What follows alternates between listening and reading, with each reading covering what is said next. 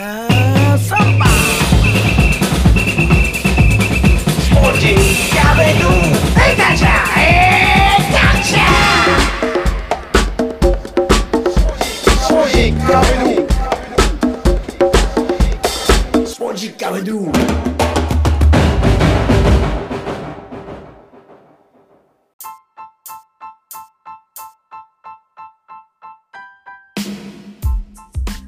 スポージッカビドゥ第163回ナビゲーターの澤田達也です。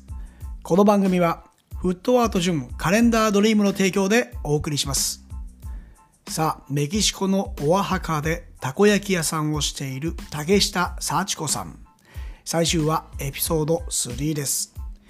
メキシコシティとグアテマラの間にある世界遺産の町オアハカ。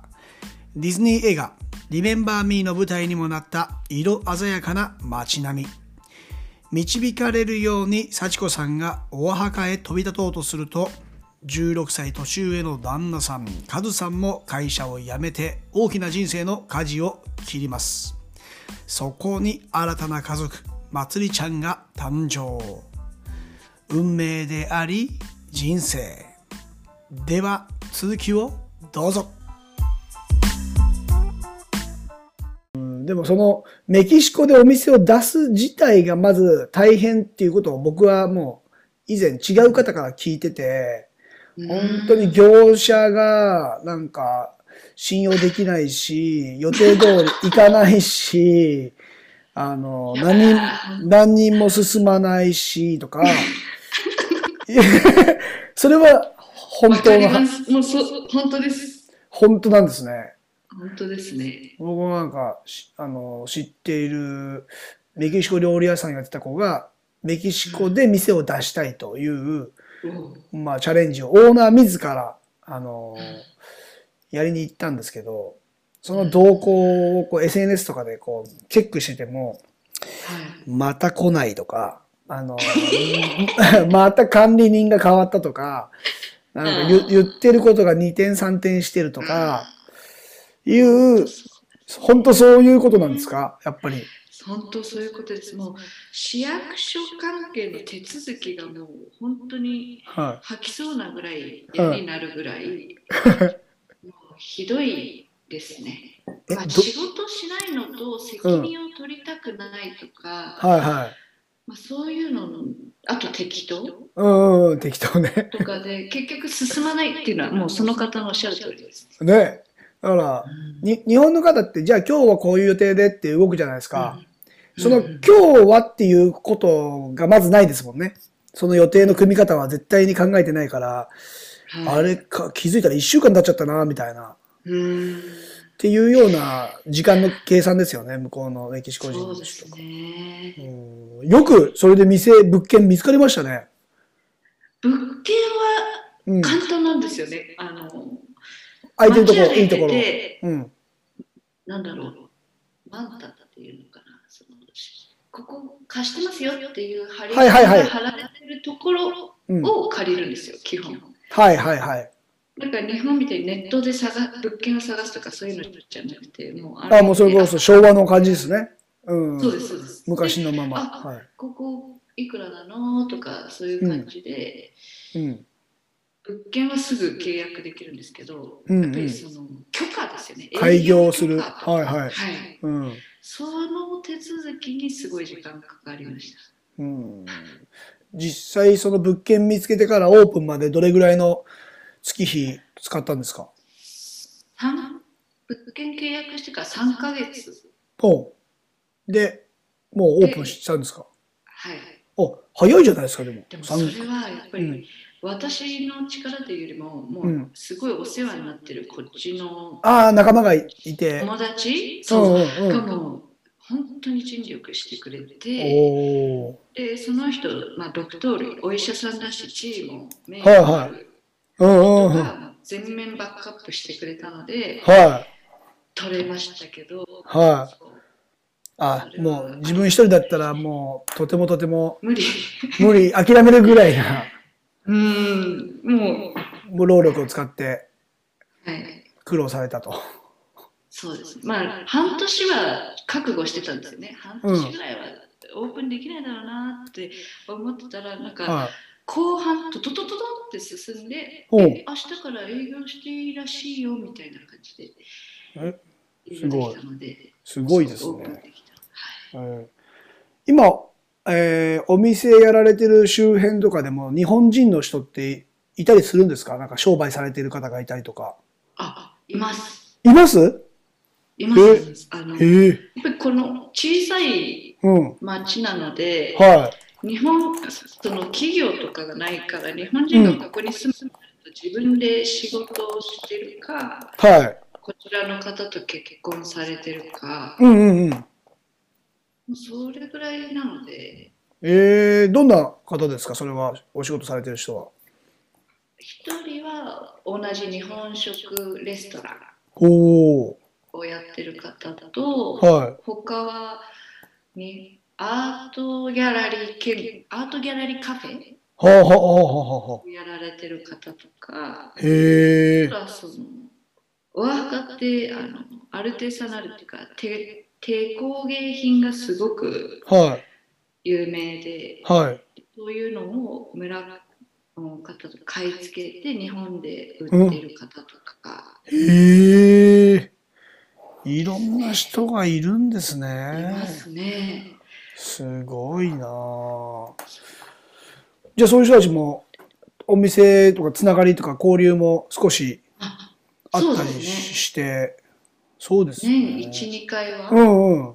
そう日まあ、本人会みたいな感じで。あ、やってるんですか？うーん。もうへえ少ないですからね。あまあまあそうでしょうね。そんな、まあ日本人会の中でも、日本とメキシコの違いとかっていう、その会話もかつてあったと思うんですけど、はい。日本とメキシコの違いでもう皆さん聞いてて、なるほどっていうお話あります？違いね。まあ、やっぱりメキシコ、オアハカしかわからないですけあ、ど、いいです。はい。まあ、とにかく、ね、ラテン系の明るい感じ。ああ、気質がね人の気質が。はい。でやっぱり日本人真面目で、うん。もうそれですごい助かることもあるんですけど、はいこっち、はいまあ逆を言えば不真面目じゃないですけど、それでえもうなんかいろいろイライラすることも結構ありますけど、うんうんうん。でもやっぱりこのラテンな感じと真面目な感じっていう気質も違うし、うん。あとは日本はやっぱ四季がすごい素晴らしいなあ春夏秋冬。はい。はい。うんうんでもこっちはもうずっと青空、オアハカの空すごい青いんですけど。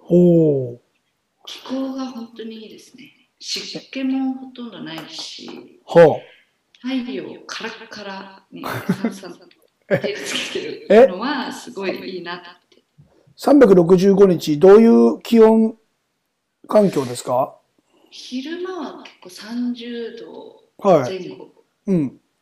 で、今一応冬なんですけど、はいはい。昼間はやっぱり30度近くある時もあって、うん朝と晩だけ冷える。どれぐらい気温下がります？16度ぐらい。ああ、でもいいですね。過ごしやすい感じはいで。。はい、へで、え。雨季もあるんですけど、うん。日本みたいにずっと降ってるとかじゃなくて、1時間だって1時間バーって降って、あとは青空とか、うーん。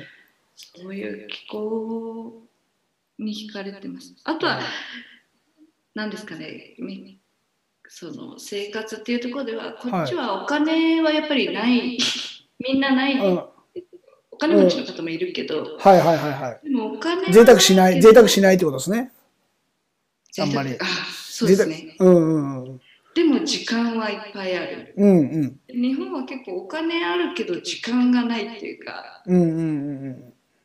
確か分刻みで動いて確かにそうですね。とうか、ん。バスとかもうん。何時のバスに乗るから10分前に うん。家出るとか、はい。そんな感じですか？こっちバスに時刻表もないので、う裏切られますもんね、そんなことしたら。そうそうそう 来たバスに乗るっていう。うん。で、お行きたいとこに行くバスが来なかったら永遠待つとか、うんうん。そうですね。そういうはでもお金と時間とかあ、うーん。そこは全然違うかな感覚うん、まさにこう、生きるっていうテーマにね、結びつきそうなうん二つのキーワードがね、あなたはどちらを選びますか？みたいな、こういうちょっと出題をされて、東京なんて本当に、なんていうんですか、どっか行くにもすぐお金かかるじゃないですか。乗り物乗っていかないといけないし。ねえ。だから一日になんかこう、 Suica とかでピッピッってやって、あの、払ってる感はなくなってるけど、でも、ね、しっかりとお金を一日使って、どっか入ってもお金使ってっていう風になるんですけど、ね。やっぱりそういった部分ではね、あの、うん。先ほど言った時間の使い方で、もう十分満足できるということですし、で、そのバスとかに関しても、まあ時間を気にせずに、なんとなく行って、うん乗って、移動してみたいな、ああそうですねそういうことですもんね。だからなんか気持ちの余裕とかの、うん本当ノンストレスな感じはありますねねえ、いいじゃないですか。長生きしそうですね。ノンストレ長ス。い人うんノンストレス、やっぱストレスの影響で僕はなんかこう、やっぱり寿命って影響されるのかなって感じたりもしますけど、そうですうねん。カズさんに関してもはい。そのやっぱりまあ仕事でやっぱり責任とかもうんうん。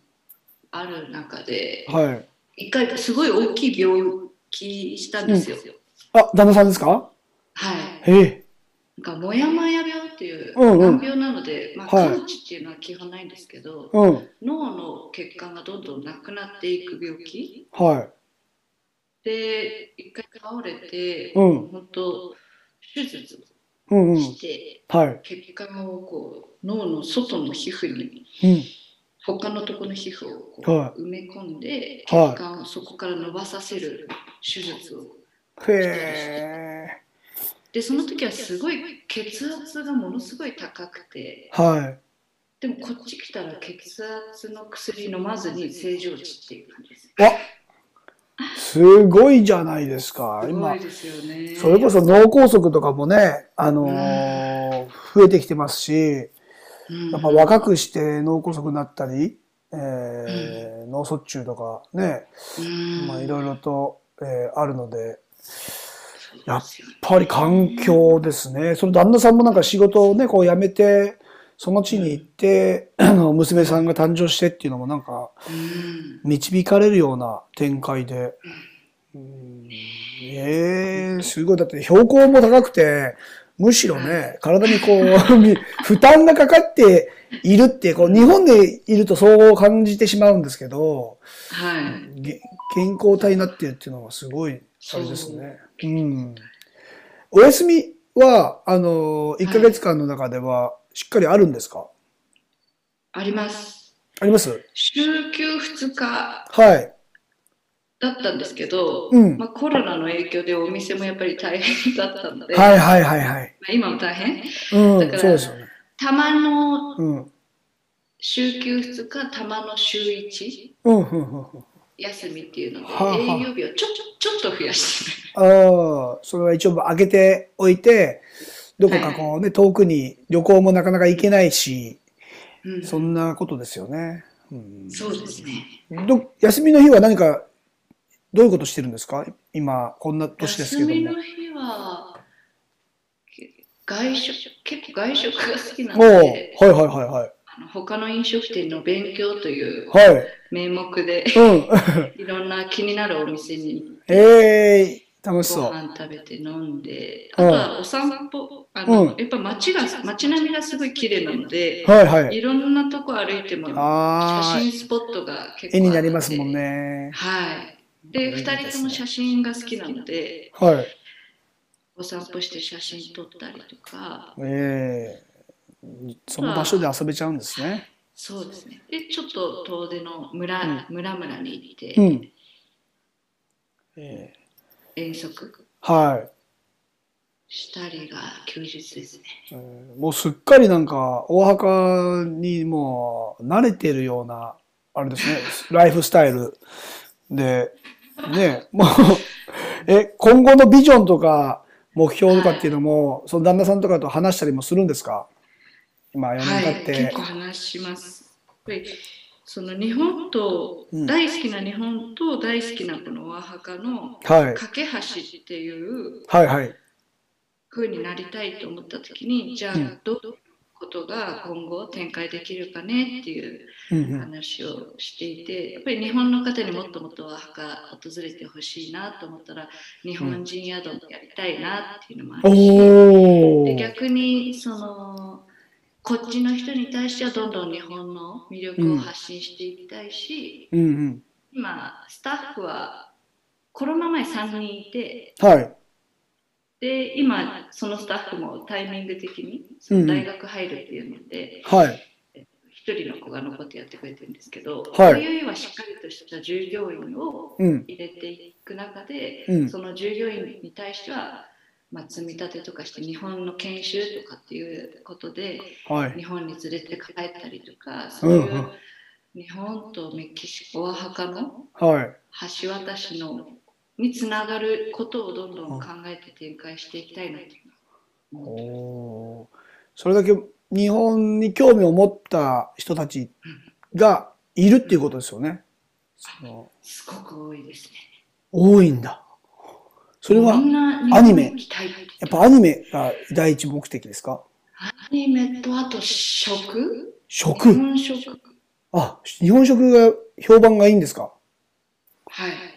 ほー、すごい。やっぱり東京のイメージとあと京都のイメージがすごいあるみたでやっぱり全然違うので、あー。雰囲気が。そうですね。京都行きたいとか、はい。うん。今もね、東京より大阪の方が外国人の住んでる人が多いって言われてるぐらいですかうら、だいぶね、人の動きが変わってきたんじゃないですかね。こあう、ー。首都東京よりも大阪知ってるかみたいな、大阪いいとこだぞっていうように、多分ね、行かれた方たちがその良さを広めて、京都も近いし、広島も近いしっていうことだと思うんですけどうん、関西、まあね、たこ焼きの話なんで、やっぱり関西のね、ええたこ焼きたま。にね、うん関西出身ですっていう人が来るとちょっとこわばりますよね。やっぱり本場の人来たと。いや、味のうるうるさいですからね。本当味に対してね。これはとかあれはとかね。もう本当に言わないと気が済まないのかっていうぐらい言いますもんね。でもなんか大阪に行った時にやっぱりこうた、ね、食べて、食べていきたいんで、あの、うんお店とか寄るじゃないですか。でも、詳しくなくて行ったお店とかの場所を言うと、あー、そこ行っちゃったかとか、あすごいよく知ってたねとか、なんか、えーいちいち言いますからね。嫌いじゃないですけどね、いちいち言ってくれるんでね。うん、でも、あの、よ余談ですけど、我が家では、あの、月に2回ぐらいはたこ焼きの日があるんですけどね。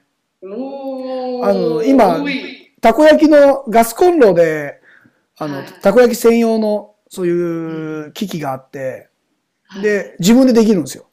ビビビビッつって。あはい。なので、それこそ。それこそあれじゃないですか？その、もうサチータのお店にも、それ導入して、自分たちでこうやれるセルフみたいな感じで、お好み焼き屋さんとかもんじゃ焼きも自分でこうやるじゃないですか、日本の店とか。で、できない人は作ってあげるんですけど、そうするとエンターテインメント性がこう出てきて、くるくる、くるくるくるくるってやって、で、なんかタバスコ入れたり、なんかいろいろとチーズ入れたりするんですけど、うちは、はい、楽しみながら、いろんな具材で。はい。それはすごくね、好評面で、うん、やってたりしますけども。まだね、セルフ。セルフ、助かりますね、店にとっても。うん。で、どんな風に、いや、どんな風に作るかもなんか初体験で、初めてお箸をあ、お箸を持った人みたいな感じになるじゃないですか。うん。結構安いんですよ。そんな高くないし、あのガス持って帰るがうん、ガスコンロでピッピッつってこう刺すだけなんで、そういうのも、め、まあ、どうですかね、メキシコとかあるんですか？ガスこう刺して使うとか。多分国によって違いますもんね。そうですね。ねえ。電気だと、ホットプレートとかよくありますけど、あれ火力が弱くて、すねそう、全然時間がかかっちゃうんで、まあちょっとそんなね、あの、今後は、たこ焼き情報もこっちから、あの、リリースしながらですね、あのー交流を深めながら、ちょっとメキシコ初登場だったんで、この番組。多分あ、そうなんだ。そうなんですよ。メキシコ初登場ですね。はい。やっぱりもともと最初サッカー関係の人たちから、こう、はいインタビューさせてもらって、いろんな国に行ってるような話だったんですけど、うんはい今だいぶサッカーに関係なく、やっぱ今、い。ろんな世界でやられている人たちのお話を聞いて、まあ、歩いてるような番組なので、ああ、はい。いいですうん。ね。、もうこういう、これからは音声ベースっていう、こう耳でこう聞く、えー需要が伸びてくると。で、もうん。う、今見るっていうことに、やっぱ若い子たちも疲れてくるので、だいぶ。あ聞き流しラジオって言われてるんですけどあ、う、ん。こう日常の中にちょっとその BGM として、あえー聞きながあ、らいい、ね。はい、その参考になるというか、聞いてる情報、うん、っていうような、まあイン、インターネット配信も増えてくるとは思いますが、はい。うんまた、今回、えー、幸子さん登場ですけども、今度旦那さんがね、カズさん登場してもらって、あの、い い言えないことを今度カズさんから、あの、いっぱい実は、実はみたいな、沢田さん、沢田さん聞いてください。違いますよ、あの話、みたいな。えー、そうなんですか？っていうね。そんなことは言って一ない。番のリスナーになりたい。そうですね。幸子さん一切そんなこと言ってなかったですよ、みたいな。いやー、つっていうような、ちょっと裏話も聞けるとね。はい。日本にいるし、あの、知り合いの方たちもほっとすると思いますんで。はい。はい。はい。すいませんけども、今日ね、あそちら今時刻は、あれなんですもんね、夜ですもんね。もう何時？11時ぐらいですか、もうじき。?12 時か。12時ぐらい。あ、すいません。ちょっと遅くなっちゃいましたけどもね。こっちは昼の3時に今うんなったばかりですが、はい。また今後もよろしくお願いします。ありがとうございます。えー貴重なお時間ありがとうございました。いや、こちらこそありがとうございました。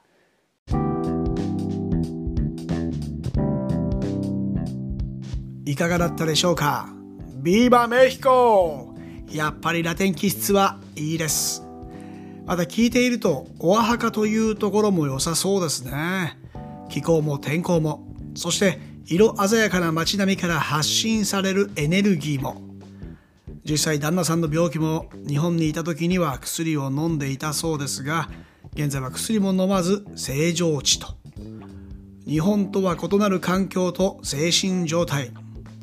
不慣れな地で不安も心配も多々あると思いますが、この旦那さんの話を聞いちゃうと、幸子さんの導き、カズさんの退社、まつりちゃんの誕生、いろんな思いが浮かび上がってきちゃいます。日本はお金はあるけど時間はない。メキシコではお金はないけど時間はある。価値観。人生の価値観人それぞれの価値観ですが、環境が私たちを変えて育てていきます。今回も学び多いインタビューとなりました。次回は旦那さんのカズさんにお願いしたいと思います。ここまでのお相手は沢田達也でした。Muchas gracias. Chao. Adios. Project Girlfriend